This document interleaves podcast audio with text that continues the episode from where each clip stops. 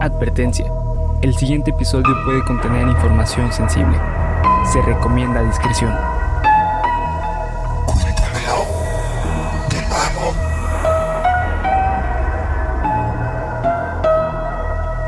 Geek Supremos presenta Cuéntamelo de nuevo, el podcast en el cual su anfitrión y servidor, César Briseño, los llevará a ustedes y a mi amigo y compañero Bernardo Herrera. por un viaje a lo desconocido, lo absurdo, lo aterrador y lo fashion, cabrón. Y lo fashion, lo sí. goddamn fashion, a ver si pueden ver. Huevo, perros. ¿Qué tal? Si no, a ti se te ve a toda madre, güey. Si no, pu- pueden ver estas sudaderas que está modelando el adorable Bernie. Que son cortesía de Serrano, Serrano Sports, Sports. motherfuckers. Serrano Sports, De motherfuckers. Jorge Serrano. Jorge Serrano se. Pues básicamente se la mamó y dijo: Le voy a regalar a estos güeyes un par de, de sudaderas porque veo que visten Culero. culero. Ya se tienen que arreglar. Sí, se tienen que arreglar. Y mira, mira el arreglo que nos dio, güey. Ve- Sí. Vean nomás esto. Vean nomás esto. Ahí están viendo el modelaje de Polo. Creo que sí se ve. Ahí está viendo su. Que se vea si no voy a- su... Sí, me voy a quedar como un pendejo. Bueno, ahí está nuestro nombre. Nombre, ajá, exactamente. Así que Serrano Sports, güey, esto es una locura, Me güey. parece con gorrito. Es una locura, así para que no, que me voy a correr, me voy a correr en un día lluvioso. Pues ahí tienes, papi, ahí tienes tu gorro. Que qué mucho calor, pues te lo quitas, te lo quitas. Te voy a estar en mi casa que hace frío. Te Mira, lo pongo. mira, mira, mira. Tienes esto, metes las manitas, ya no tienes frío. Es una locura, güey, esto es una locura. Pero ¿Hay algo más? Aún hay más, como decía Homero Simpson. Ay, hijo de su- Está bien pesado, güey. Ahora entiendo. Bueno, tú háblale, Bernie. Sí, porque no van a escuchar a Polo. Eh, este, el seguidor Víctor Landa, carnalito, carnalote, te mega rifaste con este regalo. Nos mandó a hacer, no nos mandó a hacer, perdón, nos hizo un, un tapete. Él es fabricante. Un rock, ajá. Él, Él hace los rocks. Y lo mandó de tapetes. fucking Estados Unidos. Desde Estados. Unidos lo mandó.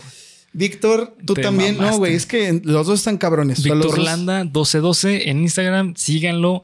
Eh, tiene más, este, hace más este, este tipo de. Ahí tiene de el trabajo. video. Ahí de hecho, video. ahí Sí. tiene el video donde muestra el proceso de cómo hizo el, el, El tapete. el tapete. Una delicia, güey. Pero todo esto es gracias, Gracias a a ustedes. ustedes. Es gracias a ustedes que comparten los videos, que comentan los videos, que nos dicen qué les parece, que siempre este, están ahí. Pues bueno, hablando de seguidores, eh, tengo saludos que Adelante. me pidieron en, en este, en el en vivo. Sí. Esteban Soto, Cata Veas, Eso se me hace. No fue un. No, ¿verdad? Porque me sonó como a esos de. ¿Cómo se dice? De Rosa Melano y esas cosas, güey. Pero no, no. Yo no detecté nada raro, güey. No, ¿estás bien, güey? ¿Qué pedo?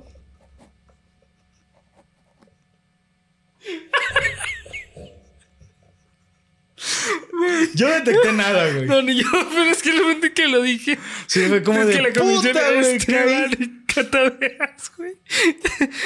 No mames, güey. Sí, eh, no, según yo no, no, fue. No, sí, no, güey. eh, Si no, yo te hubiera dicho como de, no mames, güey. te la metieron, güey. No, eh, Cata, saludos. Edson, Said. Eh, muchas gracias por pasarse en el envío. No mames. Y ahora que ya vimos que. Bernie tiene debilidad por eso, no se pasen de lanza, güey. No vayan a, no vayan a mandar cosas así, güey. Porque No mames, sí, saludotes, muchas gracias por pasarse en el en vivo. Se ponen bien chingones. Verga, te estoy sudando bien cabrón, güey. Ay, güey. Ay, cabrón. Eso es por la, por la Sí. calidad de las sudaderas. De la. Es por la calidad de las sudaderas. Habiendo dicho eso, este día sin accidente cero. Una disculpa enorme a todas, todos, todes, porque no hubo episodio la semana pasada. Mi computadora no renderizó bien el audio y bueno, pues solo quedó llorar, ¿no? Eh, pero hoy regresamos más rápidos y furiosos porque ya salió el tráiler de Rápido y Furioso 10, güey. En el espacio. En el es- no, esa fue la pasada, güey. Esta, ¿qué es? Este pinche tráiler de cinco horas, güey, en el que te cuentan toda la película, no sé por qué. Listos ya para su dosis semanal de terror, misterio, cosas desagradables y de ser un mal ejemplo para los niños, güey. Por eso me traje hoy súper aretes. Ah, sí. Pero bueno, así que vamos a presentar Cuéntamelo de News, pero con una aclaración. eh, Ah, claro, güey. Sí, eh, hubo una persona por ahí que me mandó un mensaje que me preguntó, bueno, ¿por qué le dices a veces cuéntamelo de news y a veces cuéntamelo de nuevo? Ya había hecho esta aclaración, pero la vuelvo a hacer. Cuéntamelo de News es una sección dentro de Cuéntamelo de nuevo, que es la sección del podcast. Cuéntamelo de News por lo general es un dato, una historia rápida, algo así. Y Cuéntamelo de nuevo es el podcast. Pero bueno, habiendo dicho esto, Cuéntamelo de News, cabrón. verga, ¿Qué pasó, güey? ¿Qué pasó? ¿Qué pasó, Master? No mames, No se asusten. Ahí se desgarró la garganta este cabrón. Vamos a ver, güey. No, clipeó bien cabrón a la verga. Perdón, güey, perdón, tenía que hacerlo, güey. Pero bueno, este. Ah, no, todavía no. Todavía no, todavía no está esto. Todavía no está esto. Todavía no lo voy a usar. Riverside, California. Ah, muy buen grupo también, por cierto. Ah, bueno, no, eh, es otra cosa. Otro Riverside. 1994. A la sala de emergencia del Hospital General de Riverside Nació Simón. a las 4 y 43 nació Simón. Ingresaba Gloria Ramírez de 31 años. Presentaba una insuficiencia respiratoria. Además, estás bien pendejo, güey. Además de una confusión extrema que la hacían parecer no tener idea de dónde estaba o de lo que estaba pasando. Además de esto, presentaba una palidez anormal y una diaforesis considerable, lo cual es un pleonasmo porque la diaforesis ya en sí es sudar cabroncísimo, güey. Como yo, güey. No, no más, güey. Más. más. cabrón todavía. Eh, el problema con esto es que parece que ella se ponía alguna crema en la piel. Al momento no se sabía nada de esto. Lo que hacía que este sudor se sintiera como aceite, güey. O sea, le quitaban el sudor de la cara y se sentía tal cual como un tipo de aceite. Se obvió esto. Ah, no, perdón. Eh, lo cual hacía que esto fuera difícil manipular su cuerpo, ¿no, güey? O sea, se le resbalaba y esas cosas. No pasó nada, pero es una cosa que se, se especifica mucho. Se obvió y se continuó con los procesos pertinentes. Al llegar al hospital y bajarla de la ambulancia, el paramédico le comentó al equipo de urgencias que demostraba presión arterial baja y que además de la mujer emanaban un par de olores muy fuertes a amoníaco y a alicina. La alicina es la sustancia que le da el olor al ajo. Esta mujer llegó al hospital con un sudor cabrón Y olor a ajo. de aceite y olor a ajo y amoníaco. Ok. En ese momento nadie sabía qué pedo con este caso, pero lo que es verdad es que para todos los médicos fue muy difícil tratar a Gloria por el olor, por el olor, perdón, tan complicado que desprendía. Se intentaba normalizar el pulso y la respiración agitada de Gloria como en cualquier proceso de urgencias, y llegó el momento de tomarle una muestra de sangre de un catéter que anteriormente le habían puesto en la ambulancia. Susan Kane, enfermera encargada de esta tarea y en conjunto con el trabajo de desfibrilación, la desfibrilación es esa madre que son dos, dos placas que dan electrochoques y que despejen ¡pum! y que reaniman a las personas. ¿no? el corazón. Notaron todos en la sala que el olor se intensificó cabroncísimo al sacarle la muestra de sangre. A la madre, güey. Es decir, su sangre era lo que olía así. Susan estaba a punto de vomitar y pasó la muestra a Julie Gorchinsky, la médico encargada del área de urgencias esa noche para su manejo, mientras la enfermera, enfermera perdón, se recuperaba. Susan Kane de pronto caería inconsciente sobre una silla en la sala, mientras que Julie contó que empezó a sentir unas náuseas cabroncísimas a medida que estudiaba la muestra de sangre que presentaba pequeños cristales amarillos en ella. A la madre, güey. ¿Cristales amarillos? ¿Qué pedo, güey? Julie fue abordada por un compañero para preguntarle cómo se sentía y acto seguido Gorchinsky cae al piso inconsciente. El tercero en desmayarse fue Maureen Welch, terapeuta respiratorio de la sala, en un momento en el que cayó eh, desmayada la enfermera, la doctora, el vato estaba arreglando acá unos, unos, unas cosas, volteó y cuando volteó cayó al lado de la doctora. O sea, se empezaron a desmayar, güey Simón. por el olor. Locura total, güey. Sí, sí, no, imagino. locura total. La gente se empezó a dar cuenta de que algo estaba muy raro. A medida que el trabajo de desfibrilación avanzaba, todos los miembros de la sala de urgencias empezaron a reportar dolor en la nariz y dificultad para respirar. Intoxicación por gases que el cuerpo de la mujer des- desprendía al recibir las descargas del desfibrilador. Ah, no mames. O sea, es como si hubiera una reacción química dentro de ella cada vez que. cada vez que la desfibrilaban. Ajá. Es decir, eh, la temperatura es alta. Entonces evaporaba un poquito de su sudor. Sí, Esto se volvía gas. Gas tóxico, Tóxico, que envenenó a 34 personas, güey. 34 personas, güey. Toda la sala de urgencias. Rápidamente, un enfermero buscó ayuda al ver lo que estaba pasando y se ordenó evacuar toda la planta de urgencias, llevando a la gente a la zona segura, que era el estacionamiento cerca del área de urgencias. Mientras esto pasaba, el equipo que se quedó a atender a Gloria, todos vieron que su pulso descendió hasta un punto irreparable y fue declarada muerta a las 8.50 después de una hora de resucitación cardiopulmonar e intentos de reanimación a, base de desfibrilaciones. 34 personas envenenadas y hospitalizadas esa misma noche. Ah, la madre es un... Digo, qué bueno que ya estaban en un hospital, güey. Porque pues no mames, o sea, el envenenamiento por gases es de lo peor que te puede pasar, güey. Sí, por algo existe una tortura y una manera de matar a personas con eso. Exactamente, güey. Es eh, uno de los peores destinos que puedes tener, güey. Afortunadamente, nadie murió. Y quiero hacer una aclaración. En esta investigación que yo hice, ¿verdad? Por este padecimiento yo no encontré que nadie muriera. Puede ser que sí, pero me animo a decir que los videos de TikTok y todo eso, porque nos, nos etiquetaron mucho en este caso, en el caso de la bomba tóxica. Sí, muchas gracias a todas las personas porque fueron varias. Sí, fueron muchas, güey. Por eso es que supimos, por eso es que está aquí. Pero vi que hay mucha gente que dice que se murieron todos. Ok. Eso no es verdad, güey. No se murió nadie. Más que ella. Más que Gloria Ramírez, claro, que era la, paciente. Ella fue la única que murió. Pero vi que se murió la doctora, que se murieron tres enfermeros. Yo no encontré nada de eso. Me animaría a decir que eso ya es exageración. Ok.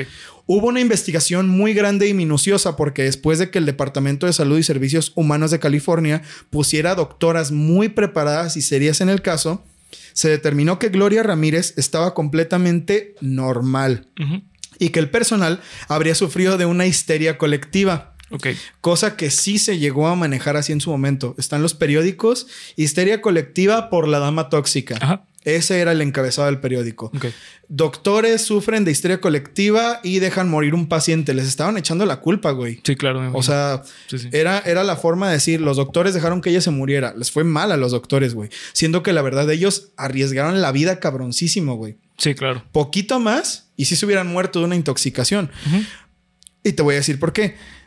Julie Gorchinsky no estaba de acuerdo en que se catalogara el caso como que había sido víctima de histeria colectiva. Pero antes de contarles lo que pasó, después volvamos al historial clínico de Gloria Ramírez. Ramírez presentaba un cáncer terminal en el cuello cervicouterino, lo que degeneró sus riñones a un punto fatal, güey. Sí. En el que ninguna toxina era procesada para ser eliminada de su cuerpo. Además de esto, en aquel entonces existía esta crema que se presentaba como milagrosa que Ramírez usaba para tratar su cáncer. Esta se la untaba en todo el cuerpo y contenía un compuesto químico llamado DMSO.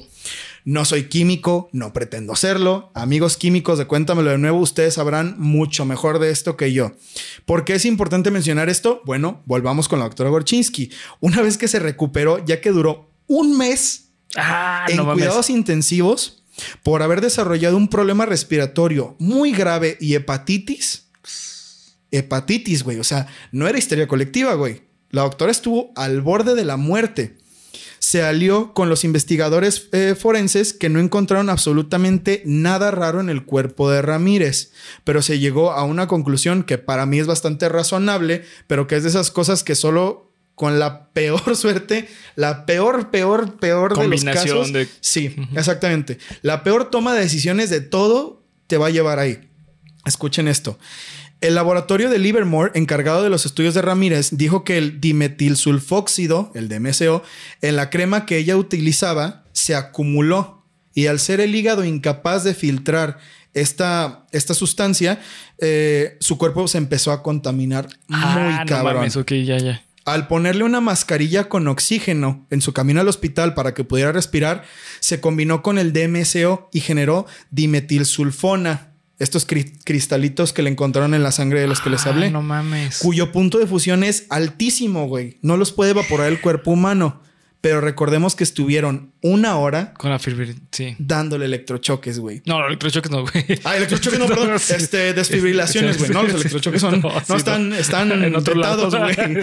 Por lo que la energía eléctrica convirtió la dimetilsulfona en sulfato de dimetilo, lo que es un compuesto totalmente peligroso, güey empleado en armas químicas. Un gas súper, súper, súper tóxico. Ah, no más que fea manera de morir, güey. Y que no es frenado por un simple cubrebocas. Es un gas que se tiene que eh, manipular. Las muestras de ese gas se tienen que manipular con trajes de radiación especiales, güey.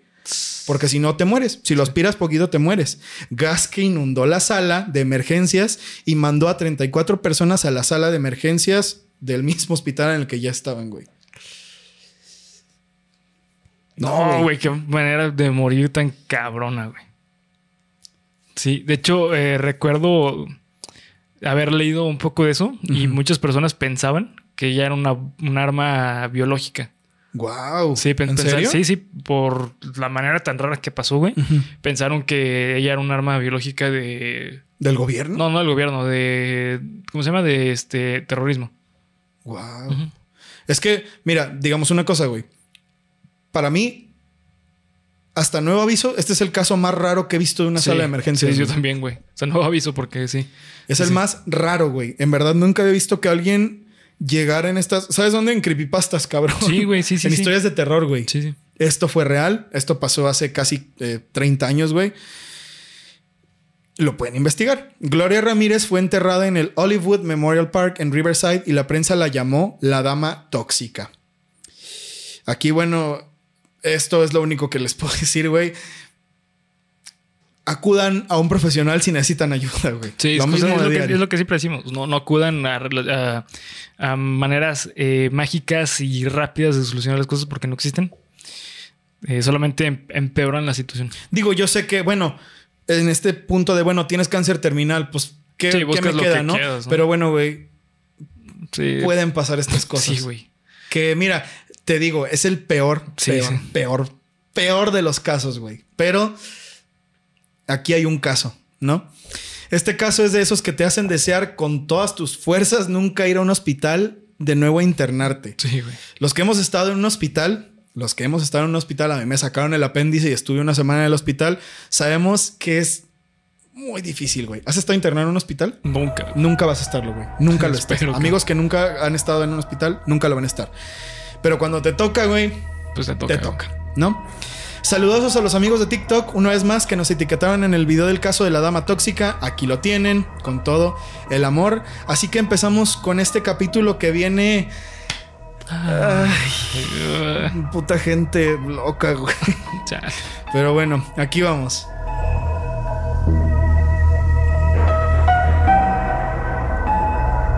El episodio número 88, que en realidad debería ser el 89, pero luego vino el accidente. Pero nadie sabe. De tu podcast favorito de misterio está por empezar. Apaga la luz, sube el volumen y prepárate para aterrarte con Cuéntamelo de nuevo. Es que el narrador también tiene traumas, güey. No, no mames. de- Y luego desde el accidente, güey. y- Vivió cosas muy feas, güey. Vivió cosas muy cabronas. Ayer fue Día del Amor y la Amistad, amigos. Y como ya es costumbre en el canal, eh, bueno, como es una mala costumbre, me puse a pensar si habría algún misterio en el Día de San Valentín, tipo el misterio de los chocolates robados, o qué pasó con el pez que Patricio lanzó en la feria cuando Bob Esponja solo le dio un apretón de manos. No se sabe, güey. El cumpleaños de Patricia. ¿Y saben qué? ¿Saben qué? Me topé con una de las peores. De las peores y más tristes cosas que he leído, güey. Ok. Yo sé que digo eso muy seguido, güey, pero es que de Pero es verdad. que cada vez se lo la- sí, güey. Cada vez se la vuelan más Sí, cabrón, güey. Cada vez. Cada vez tengo menos fe en la humanidad, güey. Chale, güey. Eh, así que es importante aclarar que por ser 14 de febrero, pues bueno, el señor del intro me mandó, pues me mandó una carta. Y pues la voy a leer. Así como en Supercampeones, güey. O sea, yo no voy a mover la boca, pero ustedes la van a a escuchar. oír. Claro, güey. Eh, y como es, pues es que el señor del intro es muy, es muy romántico. Entonces voy a leer lo que dice, lo que dice la carta. Dice. A Dice, ver. Lo todos vamos a escuchar. todos lo vamos a escuchar. Hola, César. Qué bueno que te ha ido muy bien últimamente. Espero que todo esté como lo has deseado y como lo has trabajado. Porque, bueno, pues así es la vida. Eh, te mando un gran abrazo y también te quiero decir que, advertencia, el siguiente episodio puede contener información sensible. Se recomienda discreción.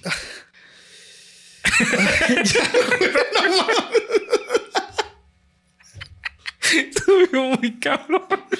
Es que pinche señor del intro, güey. Ya me pone, me adjunta fotos, güey. Me adjunta fotos en esta madre de Beringer, güey. Este, ah, qué putazo, güey. Esto sí. Sí, todo bien. güey. No, esto salió mal, güey. Pero bueno, eh, están advertidos, güey. Advertidos fueron. 12 de febrero de 1971. Condado de Orange, Carolina del Norte. Patricia Ann, Ann Mann, de 20 años, y Jesse Allen McBain, de 19, se preparaban para ir a un baile del Día de los Enamorados. Como ustedes saben, eh, bueno, como ustedes pueden inferir, más bien, ellos dos eran pareja y era la primera relación de los dos, por lo que estaban flechados, güey. Estaban ciegamente enamorados el uno del otro, güey. Regresando a lo del baile, esa noche Jesse compartía el auto con su hermano. Su familia solo tenía uno. Pero el hermano de Jesse accedió a cambiar días con él para que Jesse pudiera ir a visitar a su novia. Patricia vivía en Orange y. Jesse y su familia en Durham. ¿Ok? Entonces, pues simplemente, eh, güey, préstame el carro porque no mames, es 14 y quiero ir con mi novia. ¿no? Bueno, era 12 de, de febrero, más bien. Se preparó, se puso lindo, como dice esa canción, y a eso de las 11 de la noche, Patricia y Jesse estaban camino al baile. Ella había eh, pedido incluso un permiso especial para poder llegar más tarde, ya que quería pasar más tiempo con su novio. Permiso que le fue conseguido y se extendió a dos horas después de la hora límite en su dormitorio. Patricia estudiaba enfermería. Ok. ¿ok? Ella pues vivía así en el campus de la universidad y en el edificio en el que estaba, ella tenía muy buena reputación. Voy a empezar con eso, ¿no? Tenía muy buena reputación de ser muy responsable, de ser una buena chica, de ser muy cuidadosa con, pues con las decisiones que tomaba. Entonces, oigan, quiero más tiempo porque pues va a venir este güey. Claro, güey, lo que quieras. Solo dos horas más, pero nos la estamos jugando porque nos van a regañar, pero tú te mereces todo. Era una chica muy buena, ¿no? Am, que, que- que- ya que la encargada del edificio del campus en el que estudiaba era su amiga. Todo iba perfectamente bien, güey. Hermoso, bonito, un lindo baile. Hay fotos de los dos. Ella tenía un vestido blanco muy lindo. Jesse tenía su traje este, muy formal. Todo, todo muy bonito, güey. Un amor juvenil, lo que te esperarías. Incluso, güey, las cosas se pusieron sabrosas, se pusieron deli ricas. ¿Eh? ¿Qué tal? Ya que existía este lugar cercano para que la enfermera, para que las enfermeras pudieran irse con sus novios a estacionar y ponerse pues en modo, en modo delicioso, ¿no? Oh yeah. Espacios que estaban incluso delimitados como por reglas de uso de las enfermeras, ¿no, güey? O sea, de No mames, qué pedo. este es para, este es tuyo, güey. Tú sabes que este es tuyo, no era un Ah, terreno baldío, ya, ya güey. entendí, ok, ya entendí. No, o sea, no era de que la universidad te ofrece Ya, un espacio. sí, Sí, sí, qué imagínate su pinche programa. ¿Qué ofrece? Ah, carrera de enfermería, áreas de práctica, Espacio conyugal. espacio conyugal, delirrico. Oh, yeah. Y ya, güey, pues, ¿qué más quieres, cabrón? Te metes porque te metes, güey. Eran como reglas entre las mismas estudiantes de, ah, güey, si ven un carro ahí, pues ustedes se tienen que poner Sí, acá, claro. así, ¿no? Pero bueno, los chicos se fueron ahí por la noche, pero ya nunca más se les volvería a ver después de eso. Al menos con vida. Sábado 13 de febrero y las alarmas saltaron. Era de día y Patricia no había vuelto a su dormitorio. Jesse no había avisado de nada. Y esto era algo totalmente raro, porque como ya les dije, Patricia tenía una reputación dorada en la universidad como una mujer muy responsable y Jesse era conocido por todo el campus de, De, que lo era- contrario. ¿Eh? ¿De lo contrario o qué? No, de que era Ah. un- una- también un chico muy, Muy bueno. sí, muy bueno. Era, era, era un buen mozo, ¿sabes? Era, era un buen chico. No, no, no era grosero, era muy cortés, era muy responsable. Entonces, puta, no volvieron. Algo pasó. Ok. Algo malo pasó. Este, de inmediato se supo que algo malo, tal cual, pudo haberles pasado. Acto seguido de esto, la policía, bueno, el, el sheriff del condado, todavía no estaba metida todo el departamento de policía, empieza a buscar a Patricia y a Jesse por todos lados y en lugares donde se sabía que estos iban con regularidad. En el hospital donde Patricia prestaba horas de servicio, en los restaurantes locales, hasta que se les ocurrió ir a buscar a los terrenos baldíos donde se fueron la noche anterior. Se encontró el carro de Jesse abandonado, con sus abrigos en el asiento trasero, pero sin ningún indicio de forcejeo, lucha, maltrato, nada fuera de lo normal. Ok. ¿Sabes? Como, ¿sabes qué? Vamos a dejar nuestros abrigos aquí y vamos a salir a caminar. Tipo. ¿No? Por eso no se pensó nada grave, porque todo estaba, no había nada robado, no había nada arrancado, todo normal. Sí, man. Todo perfectamente normal. Eh, como después de esto ellos hubieran salido del auto. Al ver esta escena, todo el departamento de policía se mete al caso y se empieza la búsqueda y el reporte policial. Dos chicos desaparecidos, posible caso de huida para casarse en secreto, cosa que la neta no encajaba, güey. Por lo que ya les dije, estos dos chavos tenían una reputación muy buena. De hecho, eh, contaba, contaban sus padres que ellos ya habían expresado mucho, es que nosotros nos vamos a casar. O sea, no, er- no era un secreto. Sí, no, no, no era así como que por qué están saliendo, ¿no? O sea, Exacto, no era una cosa de, eh, ay, es que no me dejan mis papás. No, güey, o sea, ellos, nosotros nos vamos a casar y todos están de acuerdo. Por lo que, bueno, se fueron en secreto para casarse. Mm, mm. no, pues no, no cuadra. Eso no era una opción. Pero bueno, pasaron 12 días de horror para los familiares y amigos de la pareja, quienes no perdían las esperanzas de encontrarlos, ya que parecía que, pues, pues habían, se los había tragado la tierra, güey. O sea, de verdad no se sabía nada. No había ninguna referencia, nadie los había visto, nada, güey. Así, ni un testigo. 12 días a oscuras completamente. No parecía ser un homicidio. De hecho, nadie pensaba que estuvieran muertos. Pensaban incluso que les estaban jugando una broma y que ya iban a aparecer casados, güey. Así de, ah, no mames, los engañamos y miren, ya estamos casados y todos iban a estar felices. Elvis y- nos calzó, nos, cal- nos calzó. no- nos, calzó el. Así es que le quedaban muy apretados los zapatos y les calzó el pie. nos casó. El punto es que esto continuó hasta la mañana del 25 de febrero, Ajá. cuando un trabajador de una zona boscosa reportó a la policía que alguien había venido a tirar maniquíes al lugar de su trabajo. Aquí inician los problemas. Tim Horn, detective encargado del caso, relata que lo que le fue dicho, perdón, relata lo que le fue dicho al entrevistar a los trabajadores del parque. Cito textualmente. Vi una pierna saliendo de un montón de hojas y me molesté mucho porque pensé que sería un maniquí. Cuando me acerqué y removí la pila, me di cuenta de que no era un maniquí, era una pierna humana. La pareja de chicos había sido atada entre ellos con cuerdas gruesas y habían sido también estrangulados por el mismo tipo de cuerda. Patricia presentaba heridas internas gravísimas. Básicamente le habían destrozado todo. Ay, chale. güey. Los órganos, las costillas. Estaba pulverizada por dentro. Dios sabe cómo, güey. A patadas, eh, con algún martillo. Tenía, mm, no sé si existe la foto, pero el, detective dice que tenía todo, desde el busto para, pa- hasta el pubis, tenía morado, güey. Tenía morado, tenía deshecho esa parte, ¿no? Eh, sin embargo, aún tenía su reloj puesto y su anillo de la universidad, por lo que ninguno de los dos fue robado y tampoco presentaban indicios de violencia sexual. ¿Qué? Sí, qué pedo. O sea, no fue un robo y no fue por violación. Horrible, güey. Horn relata que después de que los cuerpos de los chicos fueron encontrados, la policía de los condados de Orange, Durham y el FBI empezaron a trabajar en el caso, pero de maneras separadas, lo que hizo que se acumularan un chingo, un chingo de evidencias de sospechosos, pero como ninguna agencia colaboraba entre sí, mm, no se resolvía nada y se metían el pie entre ellas. Ok. Este es el sospechoso tal cual y el FBI, güey, yo ya lo descarté hace una semana. Y el otro, no, pero es que ya lo volvimos a agarrar y los otros. Pero es que este es el sospechoso que, no, güey, un, un seguimiento pésimo, pésimo del caso, güey. Dice el, el- el sheriff, eh, ¿cómo les dije que se llama? Horn. Cada quien trabajó individualmente en el caso, relata Horn. No avanzaba mucho, mucha atención, pero por separado. Casi no se compartió información entre las diferentes agencias de investigación, así que perdimos varias oportunidades importantes. De todas estas investigaciones, había un sospechoso en particular que siempre se negó a cooperar con las autoridades, quien era conocido de Patricia y que anteriormente estuvo cortejándola. Sin embargo, nunca se pudo probar nada en su contra. Esta persona era el doctor eh, en jefe del hospital en el que ella prestaba servicio. Ah, Era un señor. Esta persona se sabe que siempre estuvo como tocándola, no, no severamente, como No, abrazándola pero- y de una forma en la que no debía, Sí, Simón. ¿no?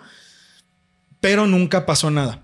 Nunca hubo ninguna queja de Patricia, al menos mientras estuvo con vida no se supo, sus amigas nunca la vieron de una forma comprometedora con el doctor ni nada de eso.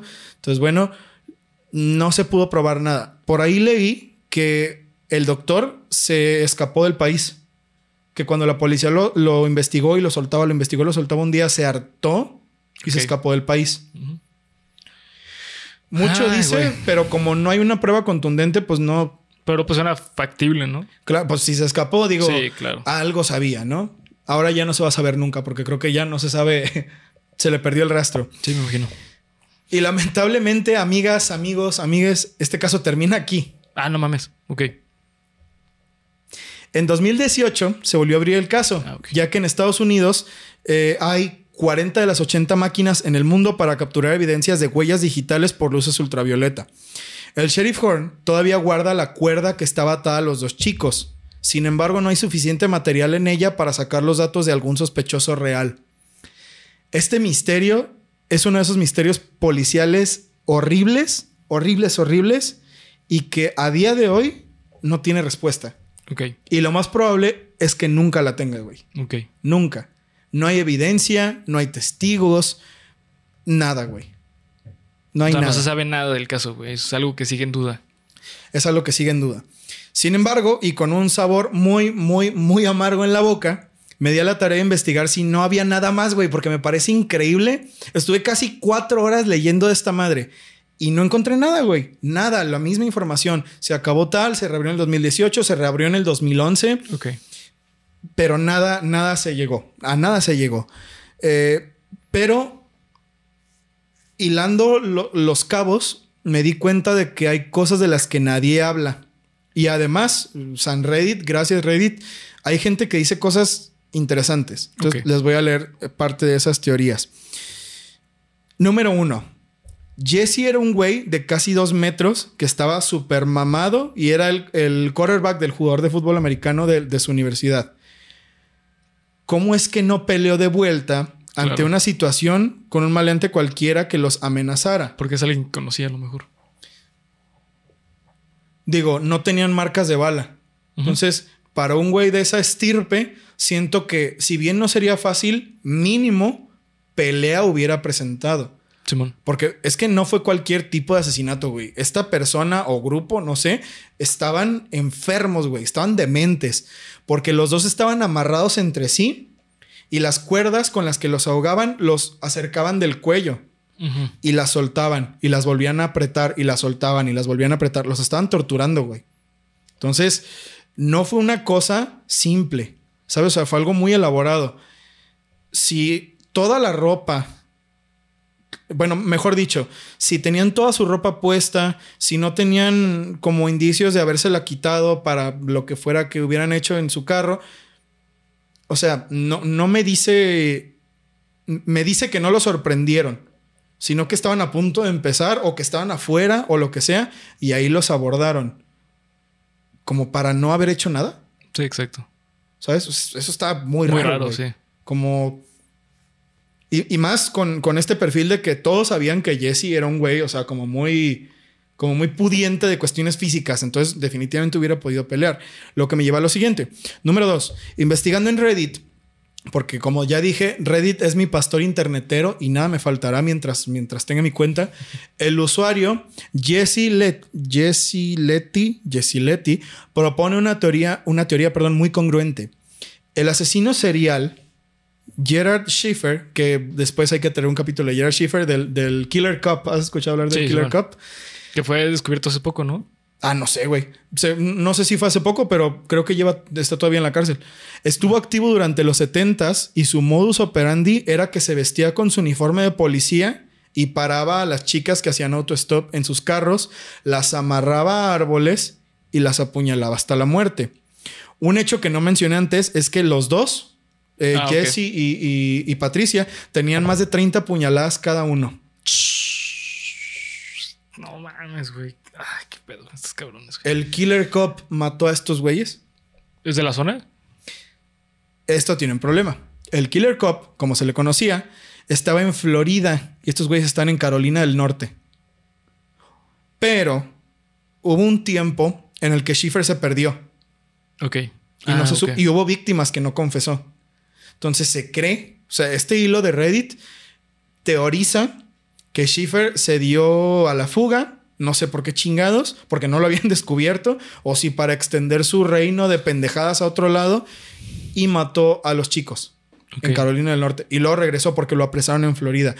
Muy difícil, la verdad, Pero factible. Factible. Muy factible y pues sí, güey. porque, pues, bueno, el modus operandi era el mismo, güey. Pues es como el, este, el Night Stalker. Sí, el del que también, tal cual. que también iba a varias, o sea, no tan extenso de Florida California, güey. Sí, California, ¿no? Carolina del Norte. Carolina, Que Carolina. están más o menos dentro del sí. mismo cuadrante. Pues sí, más o menos. Pero, pero- no, es, es cruzar el país, güey. Sí, están muy lejos. O güey. O sea- sea, Ca- Carolina del Norte, si no me estoy equivocando, es este Estados Unidos central, ¿no? Pero como hacia, más Hacia la oeste, derecha. más hacia el oeste, ¿no? Sí, sí, sí. Este, entonces, como de. No, pues es cruzar el país, güey. Sí, o sea, es demasiado, demasiado. camino como para. No sé, güey. Pues no sí. sé, porque fue un año. eh, Se supone que los asesinatos del Killer Cup fueron entre el 71 y el 72. Pero no se sabe con exactitud lo que pasó antes. Según sé, hasta dónde sé. Tengo que investigar más sobre el Killer Cup. Por lo que me parece que esta teoría se sustenta. Sí, es posible. Sí, sobre todo por el grado de brutalidad. Porque, en serio, güey, esto es una pendejada. Esto es No, horrible, güey. una locura, güey. O sea, es, es cortito, güey, pero no sí, mames. muy feo. Es muy feo. Y lo que me deja pensar, lo que me hace pensar malamente es que vuelvo a lo mismo, güey. Cuando te toca, te toca. Sí, güey. Es que. Ay, güey, sí, pues sí. Y esto es horrible y decir, es como, pues, resígnate. Bueno, güey, es que no es una resignación. Obviamente, cuídense mucho. Obviamente, eh, rodéense de gente buena en su mayor, en la mayor medida de lo posible. Pero mira, güey, estos dos chicos eran personas así intachables. Tenían un currículum de vida dorado y terminaron de una forma Horrible, sí, güey. que no debieron de haber Sí, terminado. no, no merecía. No, no debieron Sí, de haber no. terminado así. Chale, güey, sí está muy culero. Eh, y pues como mencionas, o sea, son esos tipos de casos que no sabes ni qué chingados.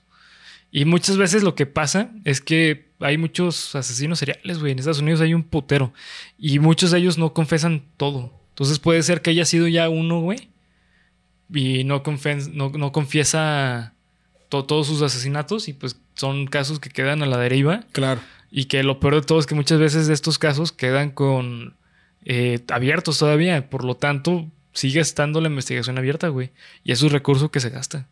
Mm, cl- Claro, güey. O sea, Hacer una investigación policial cuesta Claro. mucho güey. dinero. Entonces, imagínate, hay un chingo de casos así que están abiertos, que no se sabe qué pedo. Y probablemente nunca se va a cerrar, pero se sigue gastando dinero en eso, güey. ¿Y sabes en qué me hace pensar? En la, en la carretera de las lágrimas. Chequen el capítulo ejemplo, de ajá. la carretera de las lágrimas. Ya lo Sí. trajimos hace como un año. Cuéntamelo de nuevo.